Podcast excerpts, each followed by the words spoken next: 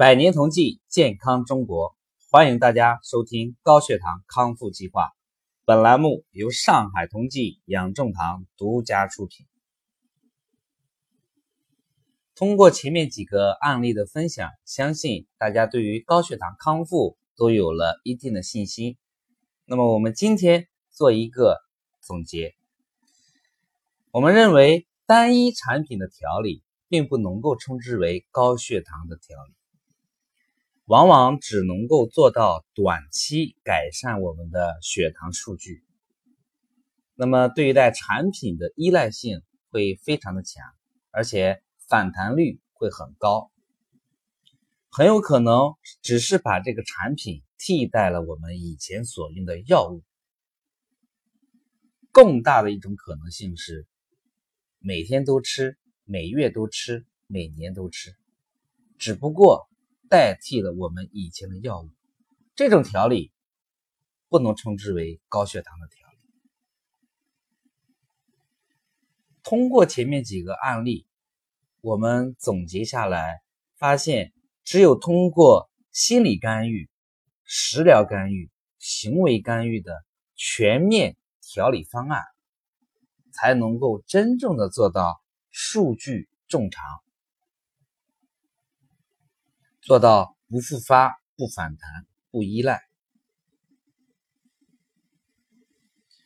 其实，不论是心理干预，还是食疗干预，亦或者是行为干预，我们很多糖尿病治疗的专家都会去提。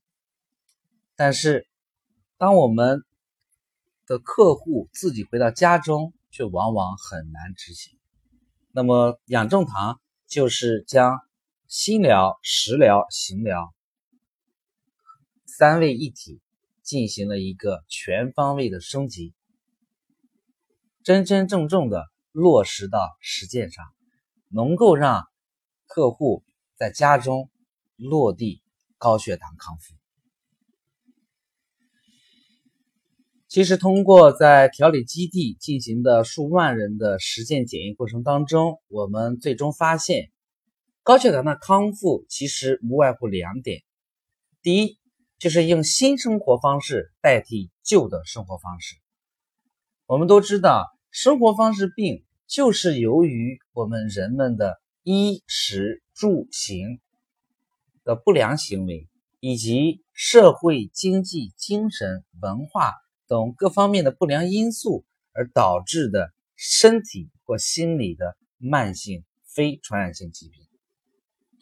其实，不健康的生活方式直接或间接的与多种慢性非传染性疾病相关，比方说高血压、冠心病、肥胖等等。所以，用新的生活方式代替旧的生活方式，这是一个很重要的观点。那么，第二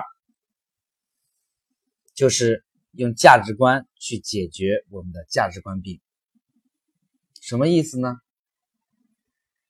高血糖的根本原因是生活方式的问题，大家还记得吗？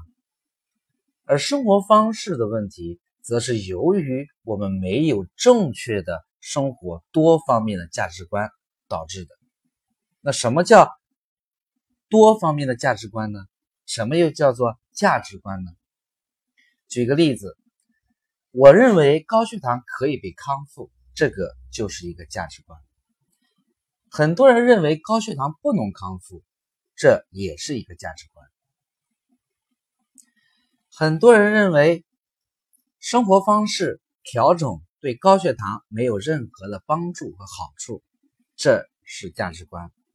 我们认为用新的生活方式代替旧的不良的生活方式，可以有效的控制缓解高血糖，这。也是一种价值观，所以我们会发现，只要价值观调整好了，那么我们的信念系统就会被修复。